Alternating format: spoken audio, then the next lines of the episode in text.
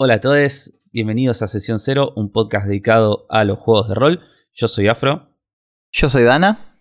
Y hoy vamos a hablar de Scam and Villainy, un juego de aventuras y criminales espaciales.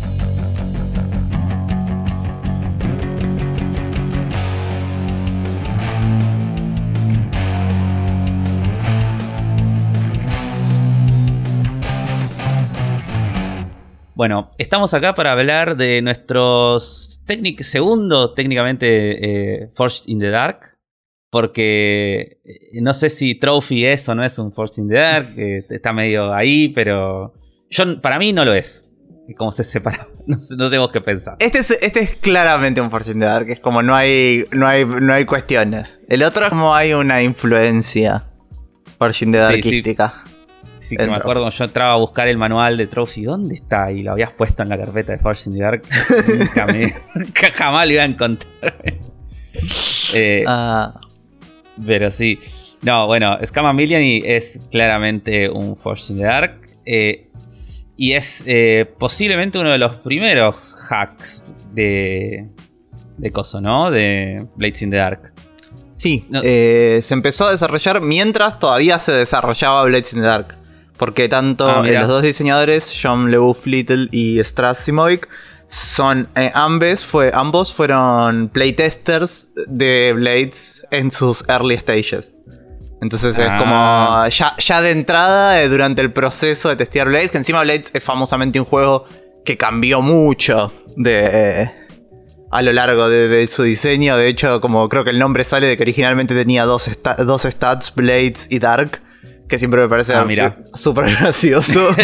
Eh, o sea, era un Laser Sun Feeling en un principio. Sí, era algo así, como que, como que tenía la idea Harper del feeling que quería que tuviera el juego y del setting y de qué sé yo, pero las mecánicas no las tenía muy claras. Y como que las fue refinando muy a través de playtesting y demás. Eh, Mira.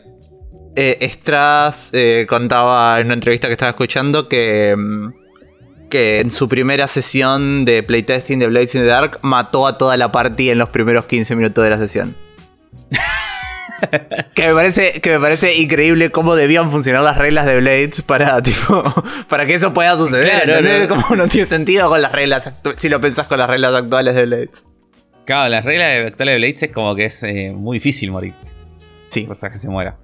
Salvo que juegues una campaña realmente larga, eh, como llegar a morirte es como no. Toma, toma, toma su tiempo. Sí. Eh, Así que bueno, eh, estas dos personas que decíamos, ¿no? Eh, Traza y John LeBouf, o LeBuff, o como sea que se ¿Sí? Eh, este juego es diseñado este juego que es publicado por Evil Hat Productions, que es también una publicadora que también tiene un editorial que también son los que publican Monsters of the Week, Blades in the Dark, ¿no?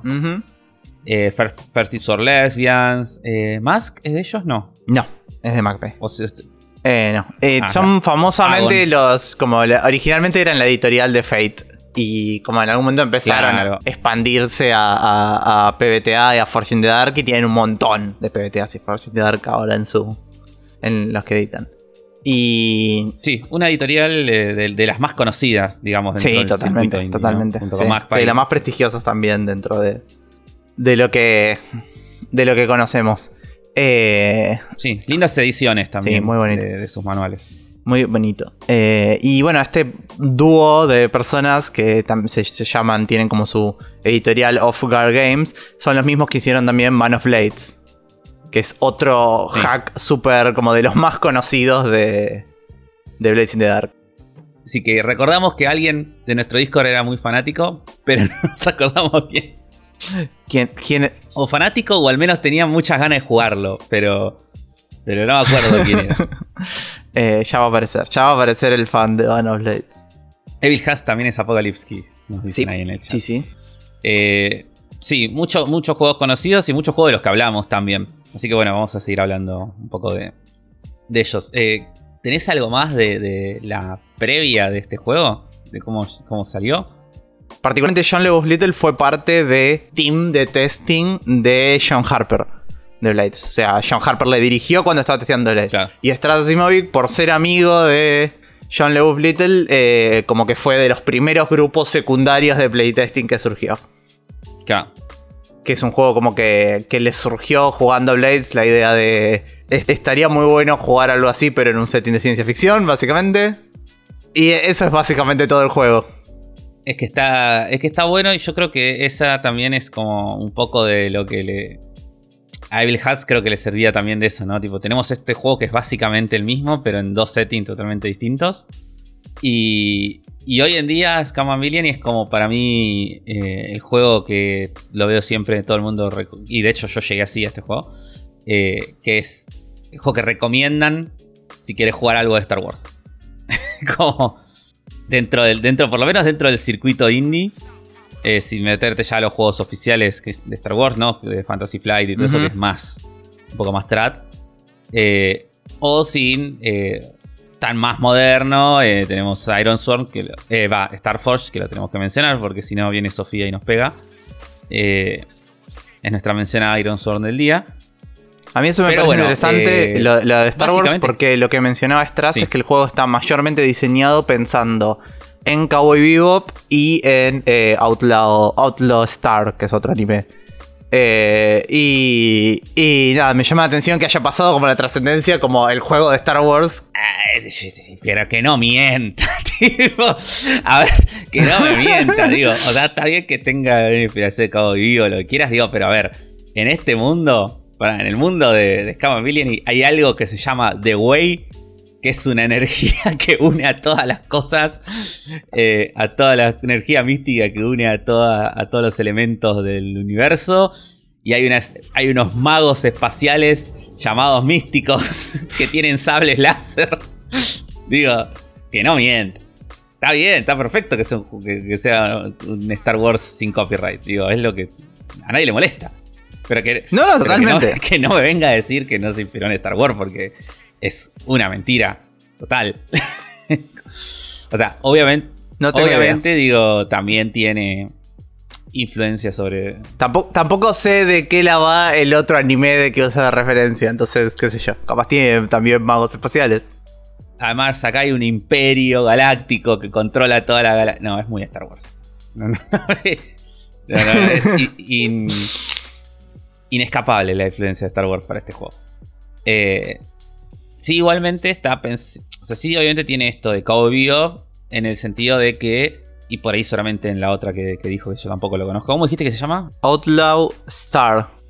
Muy dibujo, tiene dibujos muy noventosos. Muy noventas este anime. Eh, cuando y elfos en el espacio, porque cuando no. Sí, sí, muy noventas de la época cuando los animes tenían eh, pelos muy puntiagudos. Pelos y orejas muy puntiagudas. Ah. Y caras triangulares. es como esa época del anime. Sí. Sí, también tiene mucho de Firefly, digo, como cualquier cosa de ópera espacial en general, ¿viste? Como entra dentro de, acá. Y de Cabo Vivo decía en el sentido de que somos específicamente una banda de criminales en el espacio, digo, nosotros no somos héroes, eh, no somos la alianza rebelde per se, sino que eh, somos una banda de criminales que, intenta, al igual que en Blades, eh, tomar distintos trabajos a lo largo de toda la galaxia para ir ganando plata y seguir creciendo, ir mejorando la tripulación, ir mejorando su nave y ser cada vez más poderosos y poder cada vez tomar trabajos más grandes, ¿no? Más peligrosos. Eh, muy recomendable para todos ustedes que escuchen nuestro episodio de Blades in the Dark, ¿no? Para que ahí vamos a encontrar un montón de cosas que se repiten en este juego. Y sobre todo el sistema, ¿no? De Force in the Dark, que este sistema, el sistema de este juego es prácticamente igual. De hecho, eh, hay partes de. Grandes partes del manual están directamente copy-pasteadas del, del manual de Blades. O sea, es, el mismo texto. O por lo menos extremadamente parecido. Eh, porque el diseño gráfico también del manual es bastante parecido al de Blades. Y bueno, o sea, para los que no nunca escucharon, no sé cómo no escucharon el episodio de Blades, pero igual recomiendo que lo escuchen. Muy, muy a grandes rasgos el sistema. Nosotros tenemos en primer lugar, eh, dos tipos de playbooks. Uno que va a ser el playbook de la banda, que en, Blades era la banda en sí, y acá es, tu nave. Tipo, tenés tres tipos de nave diferentes, y la nave tiene su propio playbook. Y después cada jugador va a tener un playbook particular de su personaje, que tiene que ver con el rol principalmente que cumple dentro de la tripulación. Eh, se pueden repetir los playbooks, pero el juego recomienda que no, que, intenten que sean todos roles distintos, así es un poco más divertido. Cada uno de estos playbooks tiene sus propias habilidades, que vas a ir destrabando y mejorando. Y el sistema, eh, tenés una serie de 12 stats, creo que son, creo que son 12 totalmente distintos, que cada, que cada uno de esos uno elige en que, cuándo lo va a aplicar. O sea, el, juego el GM te va a ir enfrentando con obstáculos durante las misiones. Y uno dice, eh, uno es el como jugador decide con cuáles de estos eh, stats sortea ese obstáculo. Y tira una cantidad de dados de 6 igual al número que tengas en ese stat. Tomas el dado más grande y ahí tenés un... Puede ser un fallo, puede ser un fallo... Eh, puede ser un éxito parcial o puede ser un gran éxito o un crítico. Así que según la cantidad de números que saques, el dado más alto. Después, bueno, tiene un montón de minucias el sistema, ¿no? Tiene. Es un juego que está estructurado también en fases. Tiene muy diferenciada la fase de las misiones con la fase de, del downtime, que es cuando estamos fuera de, aventuras. O sea, nuestros personajes están como descansando y pueden tomar una serie de acciones que les permiten eh, tanto avanzar personalmente como, por ejemplo, limpiarse los traumas que, tienen los personajes, eh, bajar el estrés, eh, que, bajar su nivel de búsqueda dentro del sistema, etcétera, como un montón de acciones más. Y que va llevando eh, el juego en una forma como muy, muy estructurada. Y que es muy buena tanto para campañas, campañas largas, es un juego que, es, como que se presta mucho, al que Blades, como para armar una campaña larga y para ordenarte cada una de esas sesiones, porque es muy fácil de jugar tipo una sesión en que una sesión sea una misión, o sea, un downtime y una misión. Es como mm. que te queda justito casi siempre para hacer una sesión de 3-4 horas, eh, que sea eso.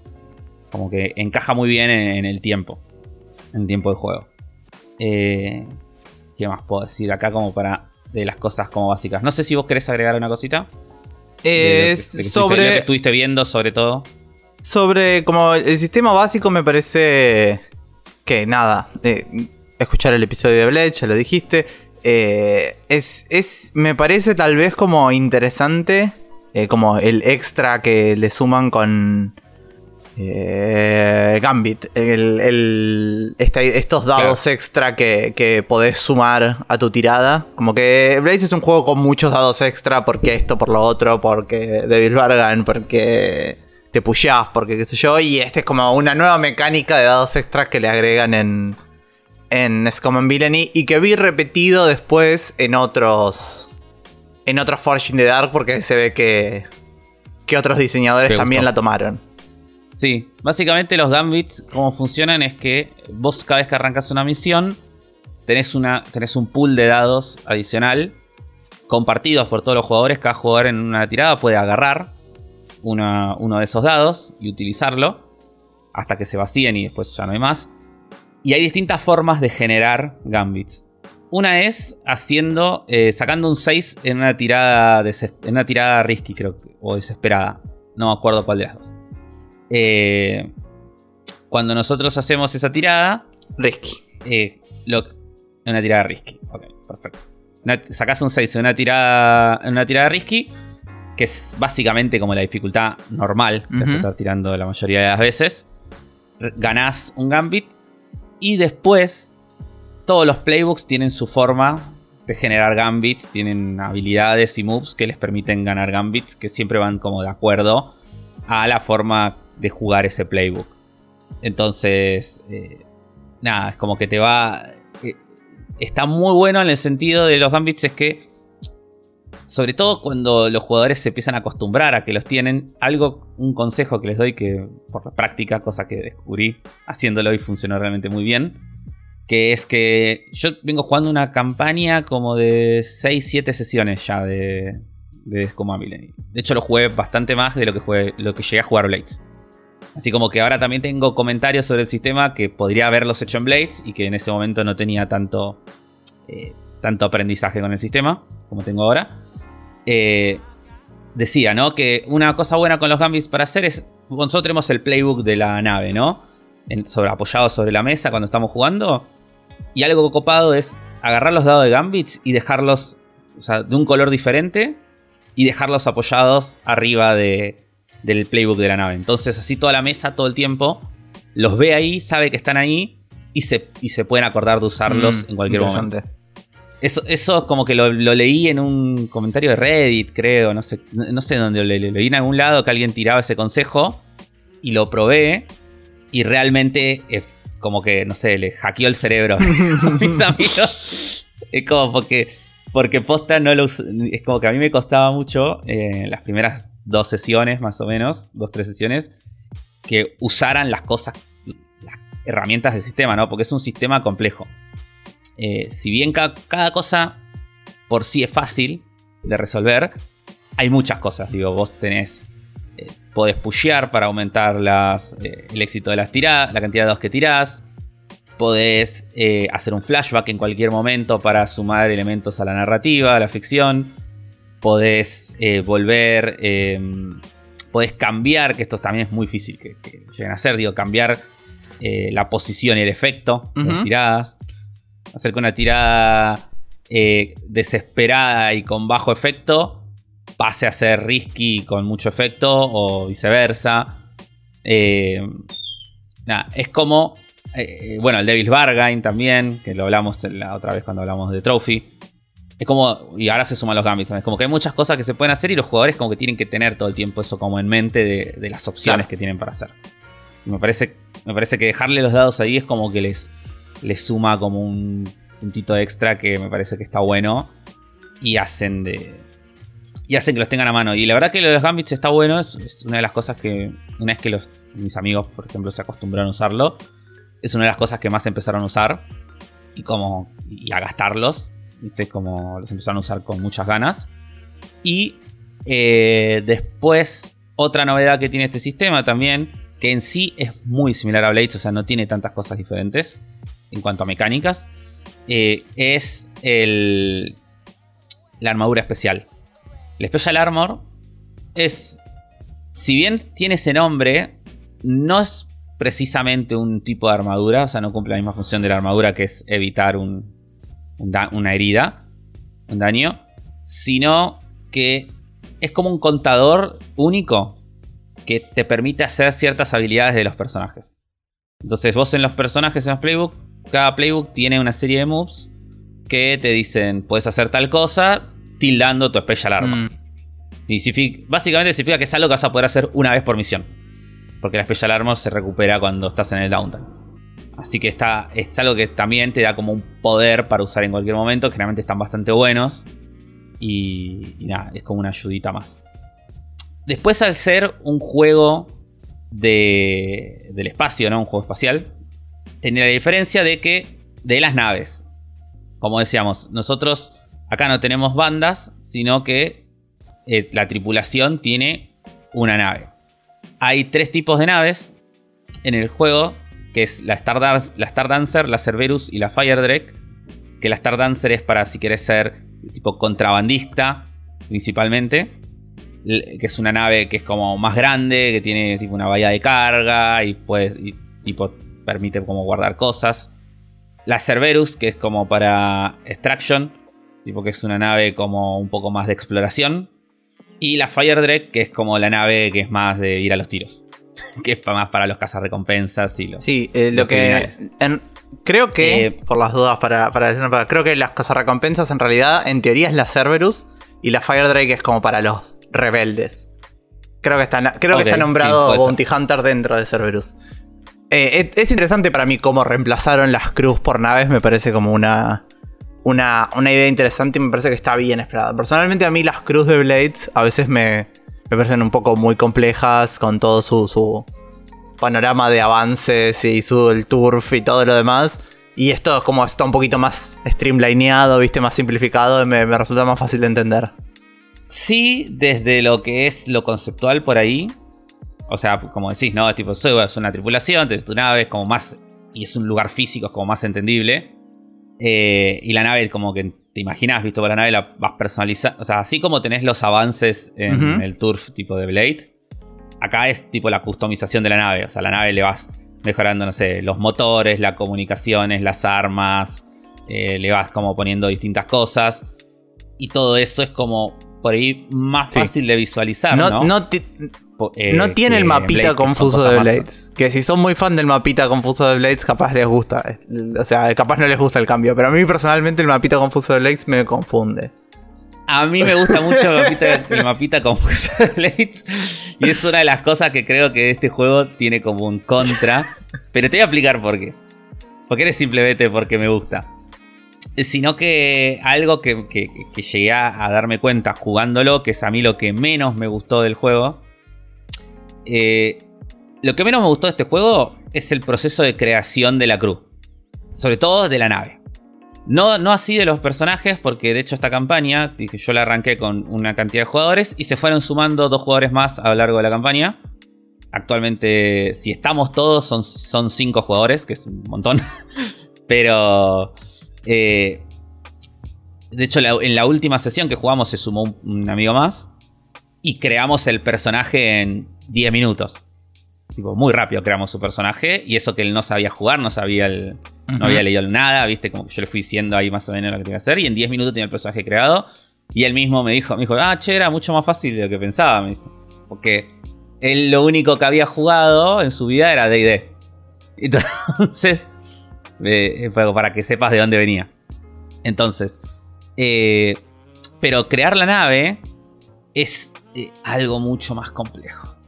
Porque, sobre todo todo lo que es esta parte de elegir los módulos y upgrades de la nave. Porque el juego te da, te da como cierta cantidad de puntos, ¿no? Para que vos elijas según la nave. Cada tipo de nave puede tener como determinados tipos de como, slots, tiene como ciertos slots en cada categoría de cosas y vos vas eligiendo. El tema es que esta parte yo la sentí muy eh, como crear un personaje de un juego trato. Claro. ¿No?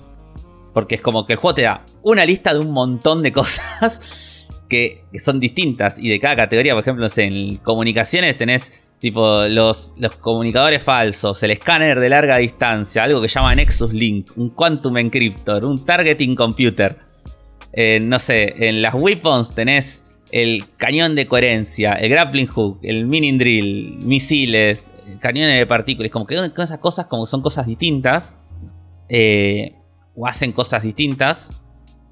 Y entonces, a mí qué me pasaba cuando yo estaba eh, haciendo la creación de, esto con, con mis amigos, era como, yo tenía el manual, y era, ellos me iban preguntando, ¿y esto qué es? ¿Y esto qué otra cosa es? ¿Y esto qué es? Y podemos poner esto. Y es como, y me volvieron. como la pasé muy mal. Me estresó mucho porque era como demasiada libertad, o sea, de, cosas distintas, ¿no? Como una lista muy grande de cosas que le podías poner a tu nave. Y, y no había ninguna forma de eh, hacer ese proceso como un paso a paso, ¿viste? Como de como por ahí uno está más acostumbrado. Como, es el playbook en este mismo juego? ¿Viste? El playbook de este juego es como tildar cosas. Y como generalmente suelen ser los playbooks de los PBTA. Y en cambio en este no, es como es una lista de cosas y es elegirlas. Y es como es mucho. Sí, te entiendo. Creo que en Blades también gana de que las cosas sean como más autodescriptivas. Cuando elegís las cosas de la cruz es como tenés una bóveda o estás escondido, qué sé yo, todas las cosas son como muy autodescriptivas. En cambio acá es, como... Sí, te tengo que explicar qué carajo es un cañón de coherencia, porque si no, no lo vas a entender. Tipo, como en, ningún momento, el, tipo, el concepto cañón de coherencia no nos va a generar la misma idea a mí en la cabeza que a vos. Sí, sí, tal cual. Y bueno, sobre todo si estás jugando con gente que por ahí no se maneja tanto con el inglés.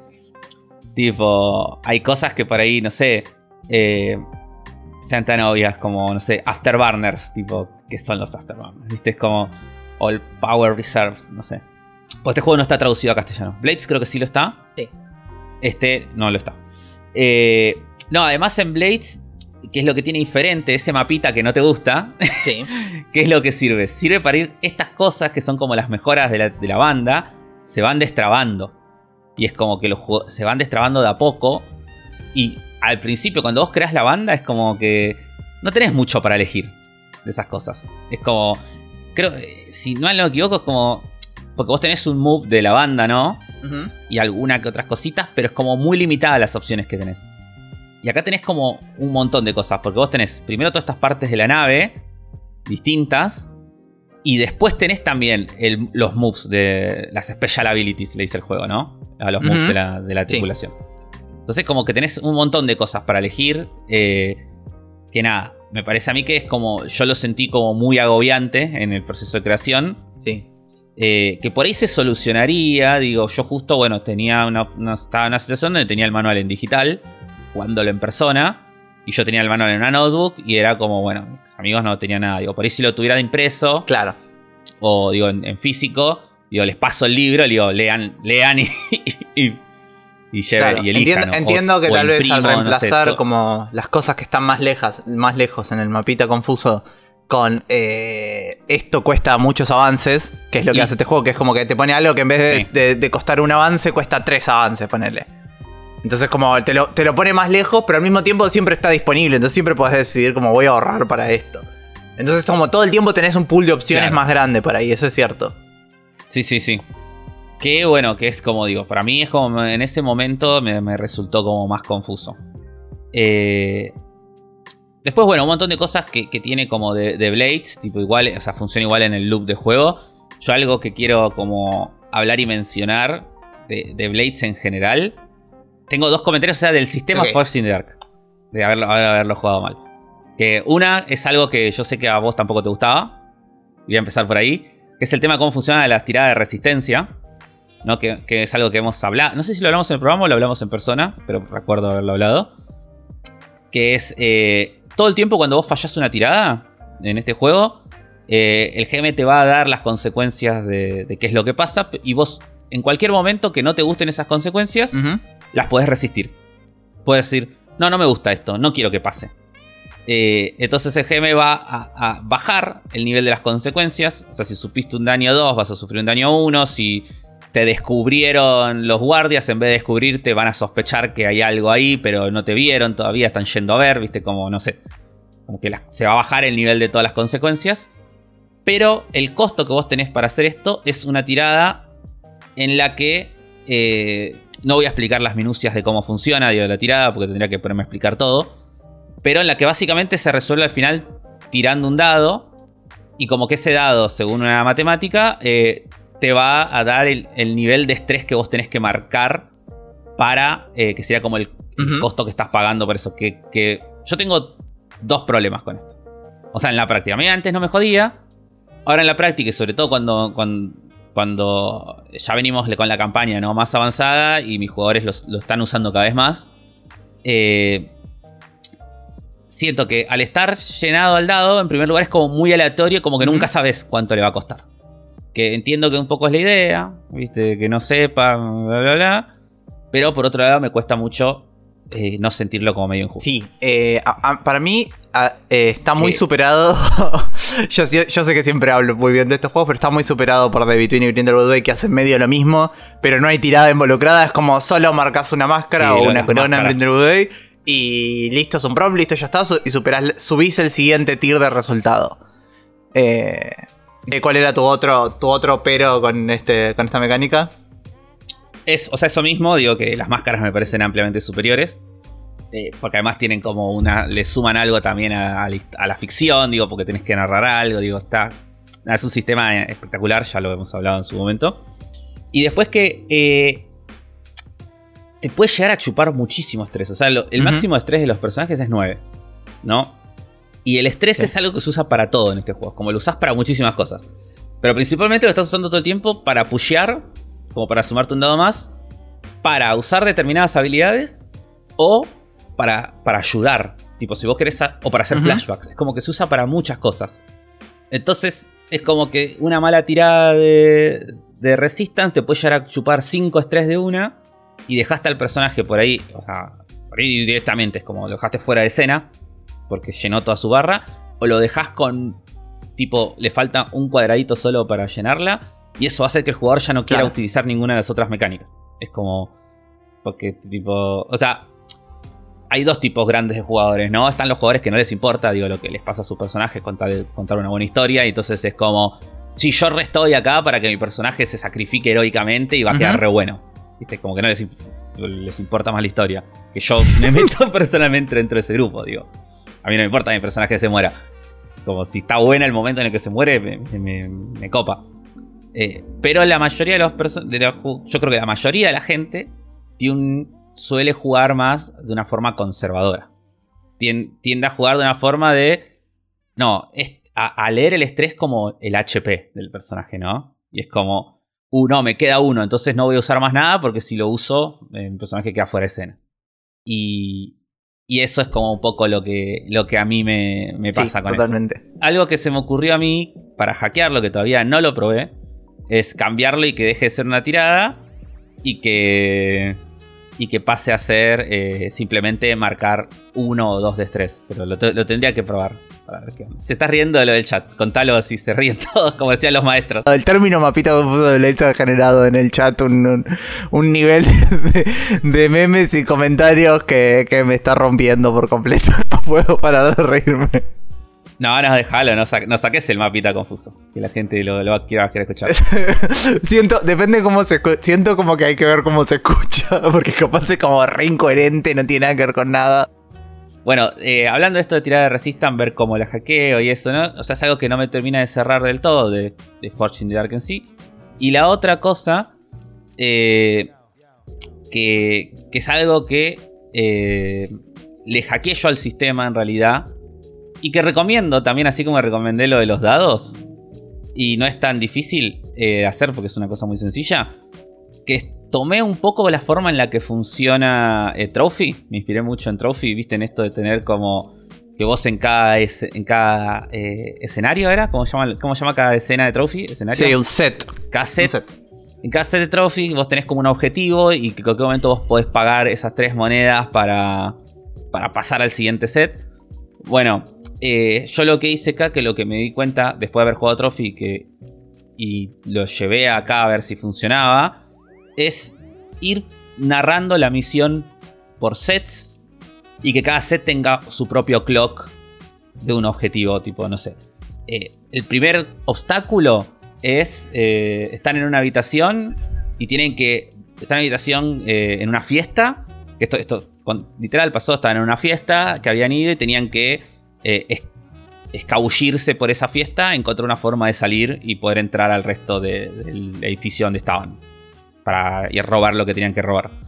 Y entonces el primer, el primer eh, obstáculo era. Objetivo era escapar, encontrar una salida del salón principal. Y era un clock de seis partes. Entonces, haciendo eso, lo que, lo que vi que pasaba era que absolutamente todas las tiradas que hacían los jugadores y todas las acciones que realizaban los personajes iban con el objetivo de resolver ese clock. Y eso hizo que fluyera muchísimo mejor la misión y que todos tuvieran como re en claro todo momento lo que tenían que hacer y que terminaba siendo todo mucho más dinámico. Eh, y me pareció que es algo que está muy bueno de hacer porque eh, generalmente los clocks marcan como objetivo, marcan como obstáculos concretos, pero no te marcan como cosas más generales y que, el juego tampoco te tira como una cosa exactamente de úsalos así. Te da ejemplos, te da un montón, pero no te tira este tipo de cosas, más, más a nivel... Eh, Tal cual. De cómo lo vas a dirigir. Como la estructura dentro de cada escena. Como te, tenés una estructura como de la sesión, como esta parte es el job y esta parte es el downtime. Pero no tenés como la estructura adentro del job. Es como que medio vos tenés que manejar la estructura dentro del job y le viene bien como tener un poquito más como bueno, hace tantos clocks, hace esta cosa. Eh, sí, Estoy, re de acuerdo con tu, con tu sistema. Eh, me gustaría jugar Blades con esta. algún, algún Farshing de Dark con, con, esta forma más estructurada porque me parece que me funcionaría mejor.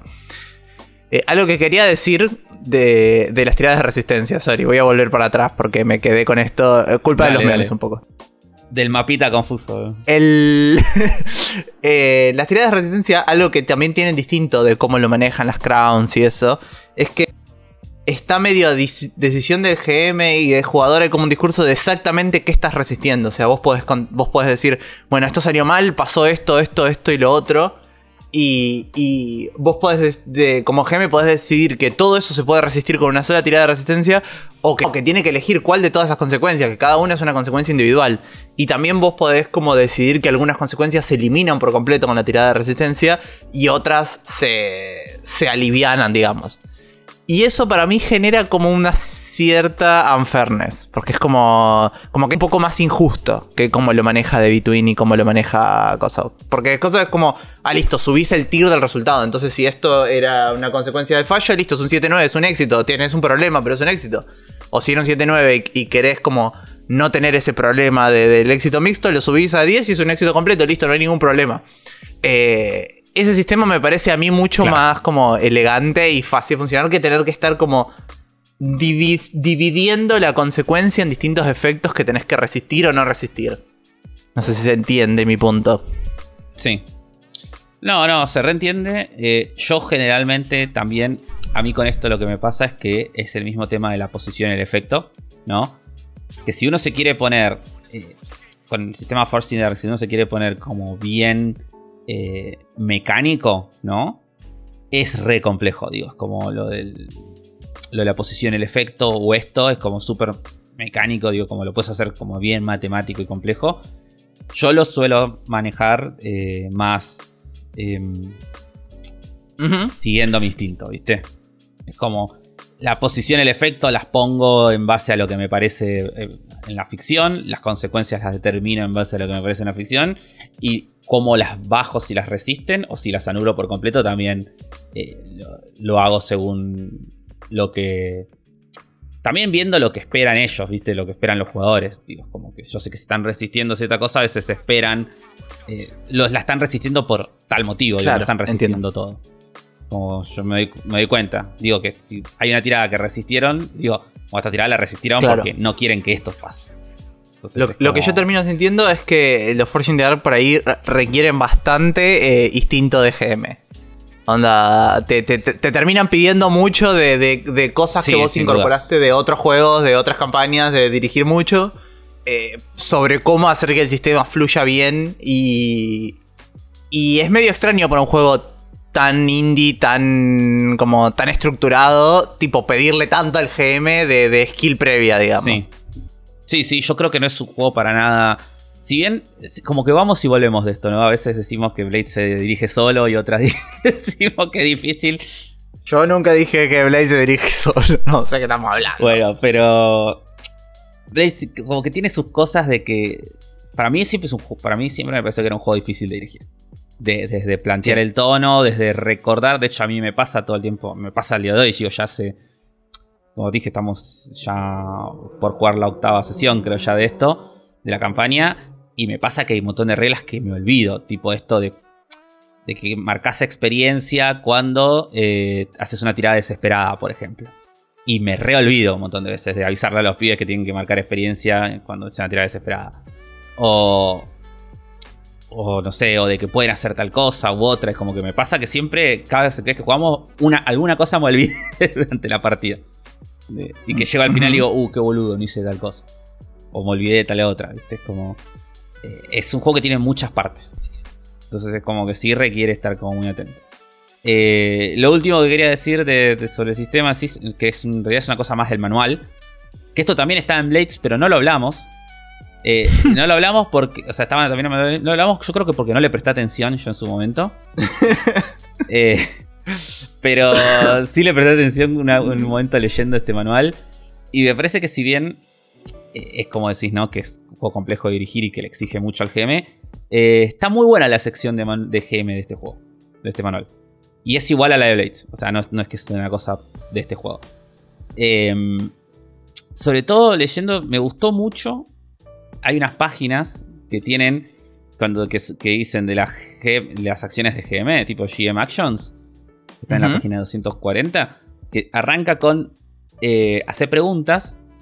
Es como que te tiene una serie de acciones, como esa, esa parte de la sección de GM, que es como cuáles son las cosas que vos tenés que hacer siendo GM, y que arranca con pregunta, y te, y te tira una lista de categorías de preguntas, tipo establishing questions, evocative questions, leading questions, trivial questions, eh, preguntas para las personas cuando se sienten trabados. Y me gustó mucho, sobre todo te explica cada una, te tira un ejemplo. Eh, me gustó mucho porque yo creo que, esto creo que lo hablamos en el programa de ser GMs, creo que ser GM, eh, un, no sé qué número, pero un 60% del trabajo de ser GM es hacer preguntas. creo que si uno se acostumbra, o sea, sobre todo cuando va a jugar a cosas que no son trad, ¿no? Eh, dirigir cualquier cosa no trad es una gran mayoría de hacer preguntas. Y cuando vos te acostumbras a eso, a, que dirigir es hacer preguntas, se vuelve muchísimo más fácil todo. Porque te das cuenta que las con las respuestas que van dando los jugadores, es como que todo se va armando solo. O por lo menos tenés muchas más cosas de las que agarrar y poner en juego. Tal cual.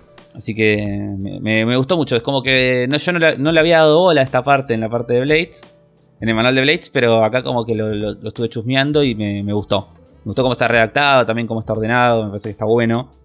Tiene una parte también de malos hábitos, viste, como de cosas como que diferentes. Sobre todo los malos hábitos que son, no dirijas esto como de idea. Mm. básicamente. Porque empezás a leer qué cosas son las que te dice que no hagas y son cosas de... Es muy gracioso. Eh, pero bueno. Creo que para eh, cerrar un poquito del juego en sí, quiero hablar un poquito del setting, ¿no? No explicarlo en detalle, como dije, para mí este setting es muy Star Wars. Nosotros estamos en una galaxia donde hay eh, un montón de, razas extraterrestres, pero principalmente humanos. y existe, tipo, la, la, galaxia está organizada en distintos sistemas. Este juego, al igual que Blades, te traía un, toda una ciudad con un montón de facciones y todo. Acá te hace lo mismo con los sistemas. Te dice, vos tenés, al final tenés como todo el Procyon Sector, que es como la parte de la galaxia que, engloba este juego.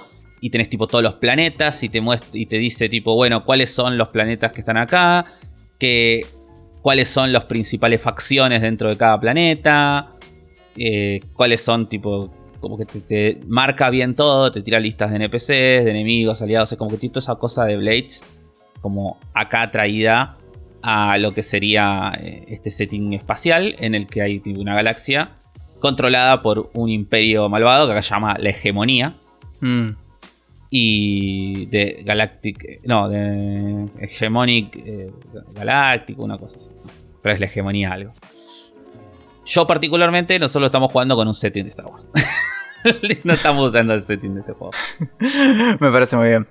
Algo, algo que me gusta de cómo eh, zafaron de hacer setting, porque una crítica sobre que escucharon el episodio de Blade lo saben, es que tiene un poco demasiado setting, como que a mí me cuesta manejarlo.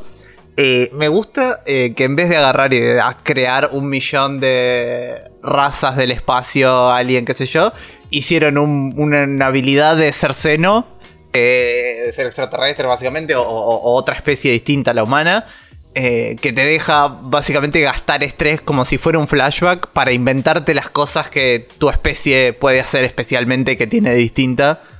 Eh, y me parece muy cool esa habilidad, me parece como hiper, hiper elegante simplificar el concepto de, de cómo funcionan las especies no humanas en, en la ciencia ficción, ¿no? Sí. Sí, sí, está muy bueno y además, eh, por ejemplo, nosotros en, jugando el setting Star Wars, eh, nos viene re bien ponerle porque así cada uno puede ser la especie que quiere. Digo, uno está haciendo, uno es un Gook y el otro es tipo una Night Sister. Digo, cada uno tiene como su, raza y no, hay ningún problema. Como para cerrarlo, iba a decir esto como que es un juego que eh, yo recomiendo mucho si están buscando jugar algo de Star Wars. van a tener que hacer el trabajo de meterle el setting acá, pero no es tan difícil. como. sí, sí, sí. De hecho, o sea, vuelta, en los playbooks. Digo, yo ahora le voy a decir cuáles son los playbooks de este juego, por eso lo estoy buscando acá. Eh, los playbooks son tipo mecánico, músculo, que es tipo el que, pelea, ¿no? Místico, que el místico es un Jedi. Porque eh, la descripción de místicos, los místicos son buenos eh, lidiando con The Way, tipo el camino. Y el The Way es The Force. Es. Como uno, dice si querés usar artefactos o poderes extraños. Pues, puede ser piloto, puede ser un scoundrel, puede ser un speaker o un médico. Eh, así que nada, es como súper. Es como todo lo que es la parte de la party, de los personajes, todo es súper Star Wars y es como re fácil de meterlo. Eh, o si, bueno, si quieren jugar con el setting oficial del juego, está bueno, digo, te, da como más ayudas, eh, porque ya tenés todo armado. No tenés que estar pensando en, bueno, en qué planetas están en cada, en cada zona, viste, sobre todo para lo que es las mecánicas de, búsqueda después. digo, de nivel de, de hit, ¿no? De cómo te están buscando la policía. Eh, si usas el setting de acá, ya tenés todo dividido en sistemas y todo. ya sabes que, no sé, me están buscando en tal sistema, me voy al otro. Como está todo más marcado. Tal cual. Me gusta que esta, esta review de, de Scam Millennium terminó siendo eh, medio el capítulo 2 de la review de Blazing the Dark. Eh, bueno, pero está, es como está bien. Review de Blazing the Dark revisitada, le vamos a poner de subtítulo a este capítulo. Blazing the Dark en el espacio. Así, así ese es el thumbnail, ya anotalo, decirle a la flaca si Ya está, ya le dio a la flaca, dale. Blades en el espacio es el thumbnail. Pero bueno, si te parece vamos a ir a probarlo un poquito. Dale.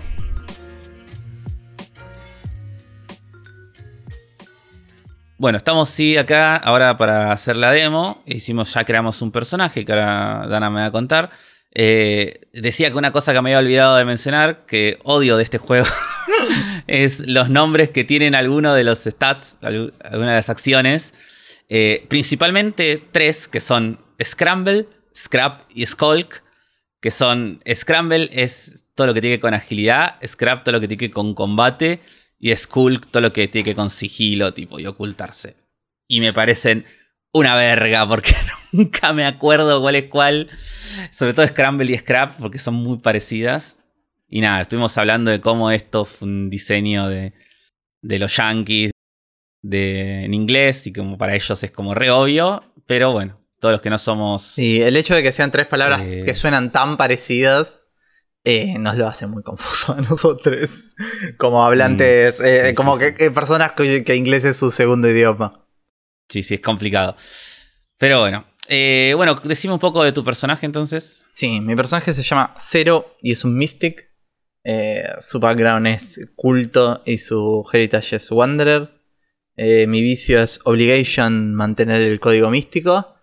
Eh, y mi habilidad especial que elegí es, Kinetics, que quiere decir que puedo hacer telequinesis, que obviamente that's, cool magical things que doy que hago siempre en este juego. Sí, sí. Además, también podés utilizarlo no solo para revelar cosas, sino también para propulsarte a vos mismo. Mm. con super velocidad. Nice. Es otra cosa que puedes hacer. Eh, pusheando. Eh, bueno, normalmente yo en una sesión siempre arrancaríamos con una situación de downtime y con algo un poco más complejo, pero vamos a ir para mostrar esto como un poco ya a, las bases, ¿no? Eh, vamos a plantear un poco que entonces los místicos, al igual que ocurre con los Jedi en Star Wars durante el Imperio, no son muy bien vistos por la hegemonía, ¿no? Como que el culto de los místicos antes había sido como toda una orden gigante que había alcanzado toda la galaxia y tenían un montón de poder, como el templo Jedi, pero eh, tipo cada vez fueron como perdiendo muchísimo más poder.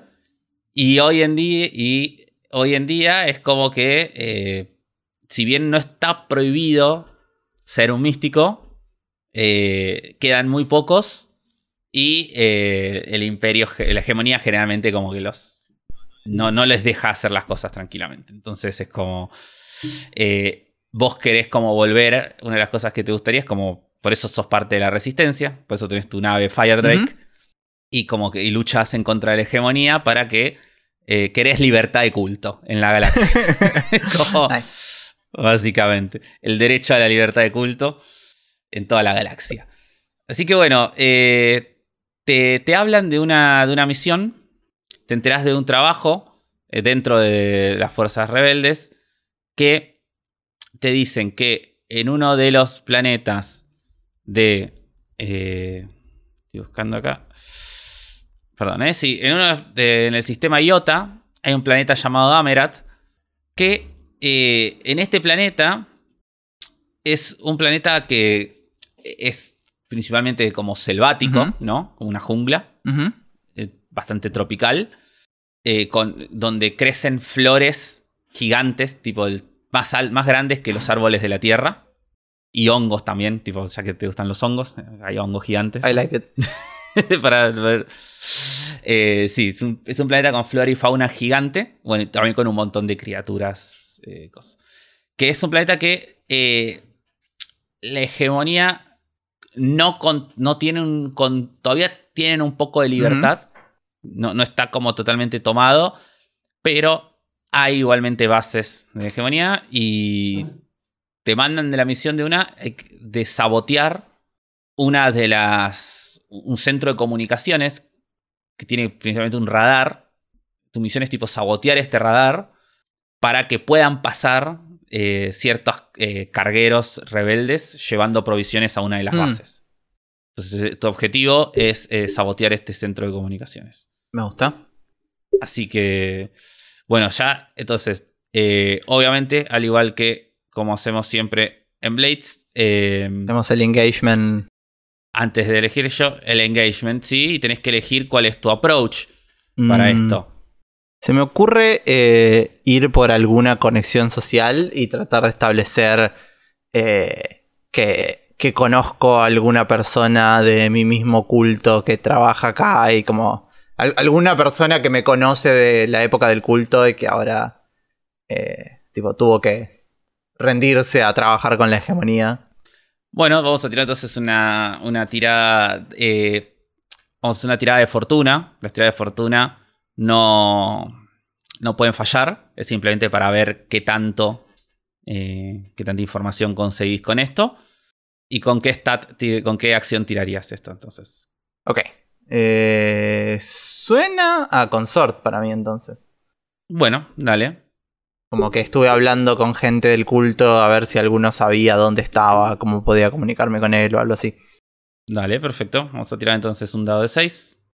Un buen 2. Un buen 2.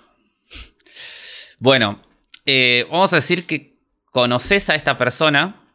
Eh, que vamos a decir que que se llamaba, eh, si tienes un nombre, puedes decirlo. Eh, mi, plan, escúchame, mi plan es que toda la gente del culto tenga números de nombre. Listo, siete. Dale. Entonces, me encanta. Voy a hablar con siete. Siete, eh, que había sido miembro del culto hace, hace muchos años, pero cuando el culto empezó a desaparecer y cuando la hegemonía tomó el control de la galaxia, él como que prefirió no tener problemas y pasó a trabajar para ellos. El tema es que 7 te va a ayudar, pero hasta ahí porque eh, no quiere problemas. Ok. Entonces, como que de cierta manera... Eh, a ver, no, 7, o sea, tu plan entonces es de social, entonces es como social connection. Así que eh, vamos a hacer que 7, la situación es como que él labura ahí, pero no tiene control directo, o sea, no tiene la posibilidad directa de poder eh, desactivar estas cosas, porque no tiene acceso a, esa, a, esa, zona, a, la, sala de comandos. Pero sí, eh, nada, él como que acepta tu visita y te, te, puede llevar a la planta, pero hasta ahí. Bueno, ahora vamos a hacer entonces la tirada de engagement. Hay una serie de eh, preguntas que hay que responder, entonces es como, primero arrancas con un dado, común. Y después es tipo, ¿esta operación es particularmente arriesgada o peligrosa? ¿Vos qué decís? Eh, y estoy yo sola contra el mundo. Así que yo creo que es arriesgado. Toma un dado. No tengo backup. Dice, ¿es una operación eh, particularmente compleja o contiene varios factores? Mm, no sabría decirte. Tal vez. Yo diría que no. Ok obviamente se puede complicar como cualquier misión. Pero de entrada no, no es que Dale. son como muchas cosas que hay que tener. Seguimos en dos entonces. Sí, ¿el plan expone una vulnerabilidad del objetivo? ¿O le mm. golpea donde más le duele? No realmente creo. Yo diría que no. No. Eh, ¿El objetivo es particularmente eh, resistente a este enfoque? ¿O tiene una defensa particular preparada para la ocasión? No lo tiene tampoco, así que no, no pasa nada.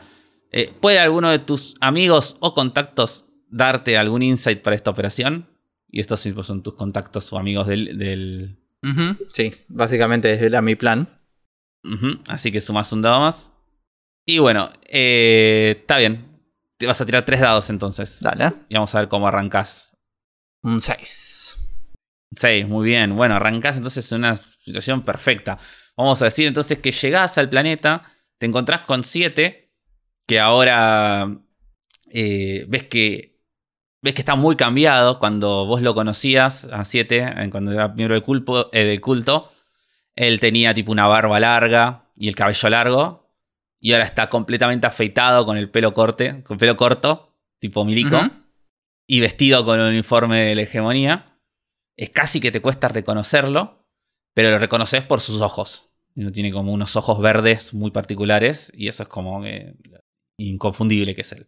Entonces, bueno, él te, te invita a pasar y te, te lleva entonces a, a cosas y te empieza como... Yo supongo que vos como un poco lo que le dijiste fue que... decime vos si te parece. Eh, que querías como hacer un tour de la zona. Como que no le, no le fuiste a decir tipo de, che, queremos, quiero sabotear esto. Sí, sí, me, me, gusta. Como que te mostraste como interesado en... por alguna excusa. Vos se te ocurre algo que le pudiste haber dicho. Eh, yo creo que, puede ser algo como apelando tal vez más al culto y decirle algo como hay una energía mística particular en esta zona, en este planeta, hay como algo como, como especial que estuve, estuve viendo en mis visiones eh, algo especial sobre este planeta y siento que necesito tu ayuda para encontrarlo. Él entonces es como que no tiene problemas en como juntarte con vos y como hablar como con él sobre el sobre tiempos pasados, ¿no? o sobre tiempo, tipo sobre el cosa del culto. Y él dice, te, te cuenta que sí, que tipo que él siente como. que siente como una energía también muy fuerte en toda esta zona. Pero que trata de no hacerle caso, te dice. Como, trata de no hacerle caso, trata de, seguir con su trabajo. Como que él no quiere tener problemas, dice, como por eso trata de como no, no revivir las antiguas costumbres. Y como que dice, dice, la verdad que este trabajo no está tan mal, dice. Tengo acá, laburo, tengo techo, comida, dice, como Dice, el imperio no es tan malo. Eh, si, no haces nada malo, no está, todo, bien. Eh, y, y, nada, entonces es como que te empieza a mostrar ahí todos los lugares. Y entonces vamos a decir que eh, tu primer entonces obstáculo acá un poco sería como tratar de convencerlo a él de que te acerque hacia... o de que te, Tratar de alguna manera de acercarte o llevar hacia eh, la zona de donde están estos lugares. Sí. Donde, donde, está el control del, radar que tienes que desactivar. Eh, entonces, lo tengo que convencer de que. Eh, o no, o no sé. Tenés que. A ver, tu primer objetivo es, llegar entonces hasta. hasta la sala esta de radares. Ok. Puede ser convenciéndolo o no.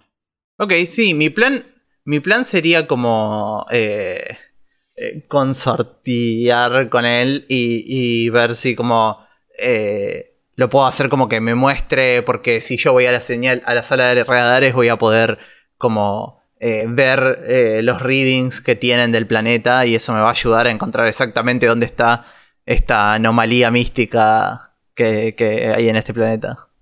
Es un buen plan, me gusta. Entonces, para esto tirarías un eh, sería un consort, si estás de acuerdo. Sí, sí, sí, era lo que estaba planeando. Eh, ¿Hay algún Devil Bargain para esto? Sí, yo te, puedo ofrecer de que vas a, eh, así, sea o no exitoso, la, la sala esta del radar va a estar custodiada por, por unos guardias. Re, sí, totalmente. dale, lo tomo, tiro dos. Un dado más. Sí, podés pushear, podés agarrar un gambit. Tenés dos gambits para usar. No, tiré así nomás y salió un 6, así que no me voy a quejar. Igual, eh, no, no se puede pushear y hacer un Devil Bargain. Es una o la otra.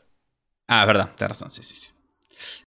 Bueno, eh, sacaste un 6, así que eh, va a. Él, como que no se le había ocurrido esta idea antes y te, y te, mira como diciendo, che, esto es una muy buena idea, ¿cómo no se me ha ocurrido? Dice. Bueno, te dice, déjame ver eh, ¿qué podemos hacer? Yo te llevo a la sala del coso, pero yo no tengo, eh, te va contando y te va diciendo, pero no tengo eh, accesos a la, computadora. yo soy acá un ingeniero de, la parte de, las turbinas, dice, nada que ver, digo, no tengo acceso a esos paneles, dice, pero bueno, vamos allá a ver a ver si qué podemos hacer. Te lleva entonces, empiezan a subir un ascensor, llegan hasta la sala de máquinas donde se ve, tipo, es como hay una ventana gigante, tipo de unos 10 metros de, ancho, donde se ve tipo toda la selva, ahí tipo y el río y las cascadas, tipo todo gigante. Eh, y del lado interior hay tipo una consola que va, que atraviesa toda, toda esta ventana con un montón de botones, palancas, un montón de sistemas y pantallas. Y hay eh, tres personas, tipo, manejando esas máquinas. Y en la puerta por la que ustedes entran, hay dos guardias, uno de cada lado. Ok. Con. que están ahí, tipo, parados. Ok. ¿Qué vas a hacer? Mi objetivo es como sabotear este. esta maquinaria, ¿no? Sí, desactivar. O sea, tu objetivo de la misión principal es, es desactivar el, el radar. Ok. Quiero, tipo, ahora como estando adentro del lugar, enfrente de las máquinas, como empezar a usar, tipo, tratar de usar mis kinetics de, de una como eh, forma como relativamente sutil para, para como empezar a hacer pequeñas averías eh, en, en, en, en como algunos sistemas. Como sin que se den cuenta, como, viste, como la manito por abajo de la otra mano y como eh, ves cómo se van como rompiendo cables o dejando de funcionar cosas, como sutil. Bueno, eh, ¿vas a pushear para usar, vas a usar tu habilidad pusheando para, para que esto se haga? ¿O querés hacer una voy a pushear, voy a pushear. Listo. Bueno, vas a pushear, marcás dos de estrés entonces. Y entonces esto sucede así como vos decís, vos como que vas 7, eh, es como que te va explicando y te va mostrando cómo funcionan estas cosas. Y vos mientras con tu manito, moviendo los dedos, vas como haciendo y, y se va como desconectando las cosas. Eh, en eso uno de los chabones que está manejando empieza como a decir, ¿qué es que está pasando? Tipo, esto no puede ser. Dice, eh, y empieza a, como a salir humo del panel. Y, y, empieza como a sonar como una alarma. Y dice, y saca al chabón tipo como un comunicador y pide que manden a los droides a que, a que lo reparen. Entonces vos te das cuenta de que eh, un problema que tenés es que obviamente tipo vos podés como romperlo así un poquito pero lo van a reparar. Como, tendrías que encontrar alguna solución que sea más, eh, ¿cómo se dice? Eh, permanente. Eh, pero bueno, mi objetivo ahora es que si yo estoy ahí y vi a los droides, también puedo, sí. tipo, kinetiquear a los droides. Obvio, sí, sí. vos ves, estás así, ves que se abren las puertas, se abren las puertas y vienen por el pasillo, tipo, dos droides pequeños, tipo con rueditas, tipo muy Artudizu, tipo con rueditas así, y como que se están acercando dos droides mecánicos. Eh, lo que quiero es, tipo, esto, esto va a ser un poco más obvio y estúpido, pero como, lo, que quiero es hacer como... Eh, que los droides se muevan, como con mi telequinesis, hacer que los droides se muevan y tipo, y se golpeen uno con el otro y se rompan en el medio y que parezca que eh, están como, como que están malfunctioning. Ok, ¿vas a marcar estrés de vuelta para hacerlo? Obvio, sí. Puedo gastar un Gambit también, ¿no? Porque The Way. Sí, eh, tu habilidad de, claro, tu habilidad de The Way te permite gastar un Gambit en lugar de pagar un costo de estrés. Así que puedo hacer eso. Dale, vas a gastar un Gambit en vez de esto. Eh, moves tus manos lentamente y Tipo, o sea, lentamente no, digo, mueves tus manos rápidamente, pero como de forma sigilosa, como bajo la túnica. Y los droides hacen tipo, empiezan a girar y hacen. Y explotan tipo en un montón de chispas. Y se dan vuelta a los guardias y dicen, pero qué carajo, no funciona nada en este lugar. Dice, no puede ser, dice, esta, base, tipo, se está cayendo a pedazos. Dice, ah, dice, vamos a tener que ir a, dice, vamos a tener que, ir a buscar... Eh, a los mecánicos directamente. Tipo, estos droides no se puede confiar. Por eso no se puede confiar en los droides, dice. Y, entonces dos de, los dos de los chabones que estaban manejando las cosas se van y los acompaña uno de los guardias. Con lo cual queda un solo guardia en la puerta, que encima que no está del lado adentro, sino que está como mirando ahí a los droides, está como chusmeando a los droides y uno de los operarios eh, del otro lado de la consola. No sé, porque también estoy pensando en que eh, podría empezar a hacer como ahora que se fueron más guardias, podría empezar a hacer más daño eh, más explícito, digamos. Como ya fue, dropear la máscara y empezar a romper todo a lo.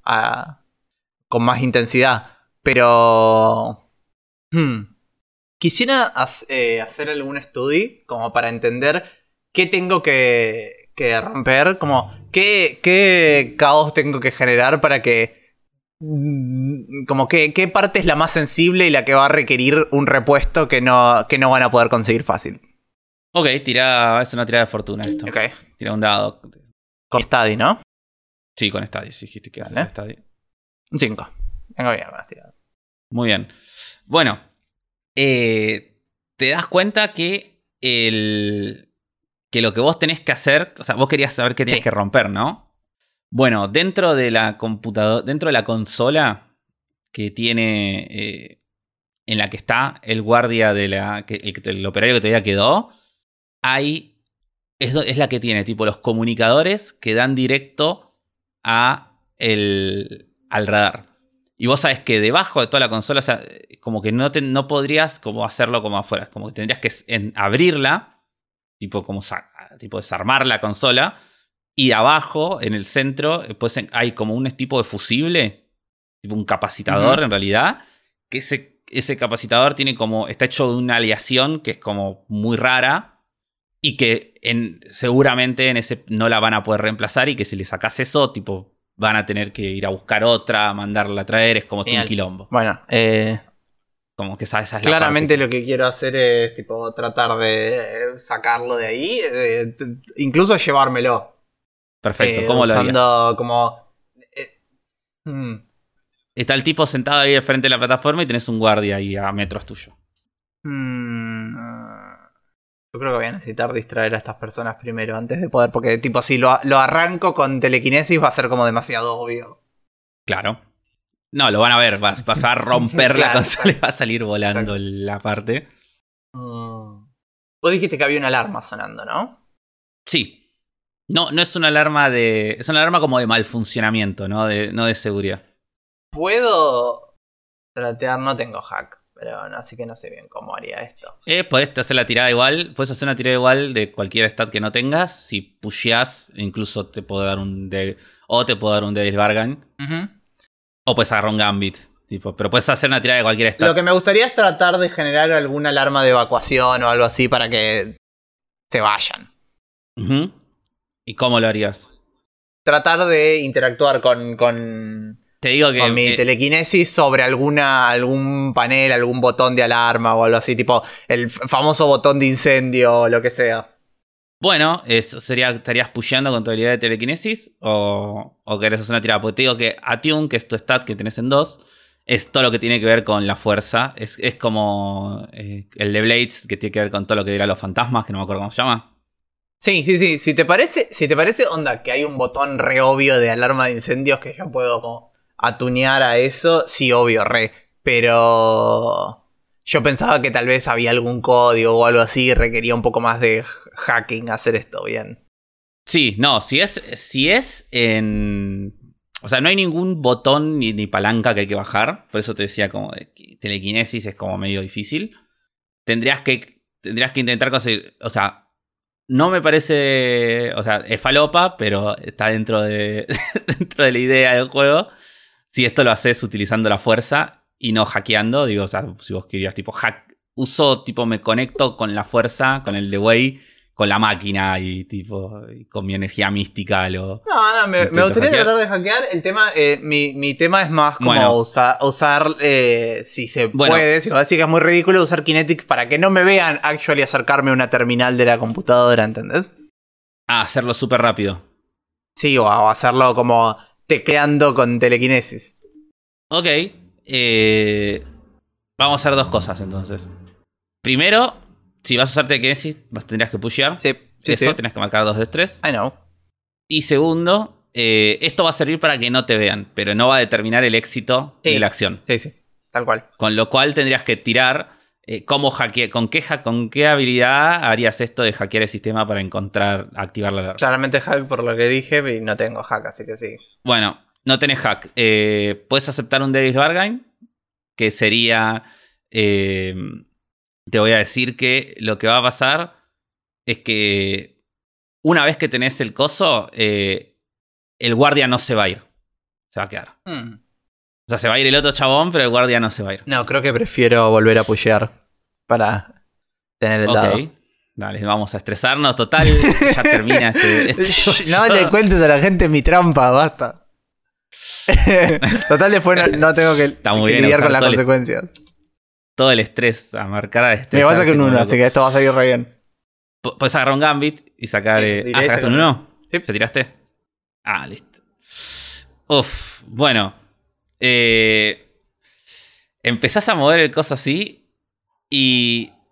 Y de repente, eh, no, no solo no, no activas la alarma, sino que ves que hace tipo la. La computadora hace tipo. Y explota, como que. Tipo empieza a salir humo negro que empieza como a llenar toda la habitación de un humo negro. Y justo, tipo, justo en ese momento ves que del fondo del pasillo eh, eh, vienen eh, los. vienen tipo los dos chabones que se habían ido. Y no solo, no solo vienen ellos, sino que viene tipo dos mecánicos, tipo humanos, tipo con overoles y herramientas, cajas de herramientas, todo. Y junto con ellos vienen eh, dos, eh, viene el guardia que se había ido y lo acompaña ahora un soldado, tipo que te das cuenta que este ya tiene tipo armadura y tiene un una ametralladora, tipo que llegan acá y te mira el tipo ese y te dice, ¿y usted quién es? No puede estar acá, te dice. necesito su identificación. Y, mientras te apunta con el rifle, eh, y bueno, es un buen cliffhanger, sí, sí, me gusta.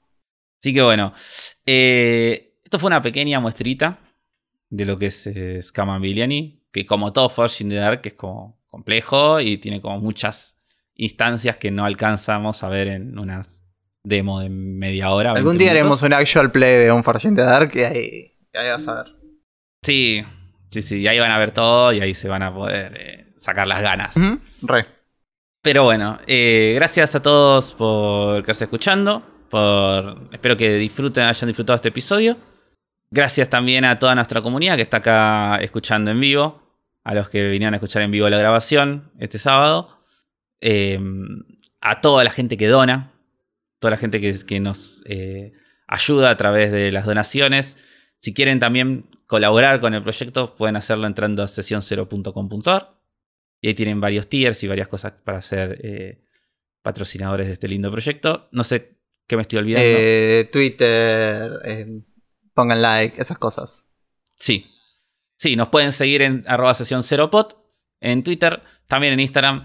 Eh, nos pueden buscar en sesión 0 podcast en YouTube. Y si están escuchando el episodio en YouTube, no se olviden de darle like, de suscribirse, de dejar comentarios y todo lo que ayuda al algoritmo de YouTube para que cada vez nos pueda escuchar más gente.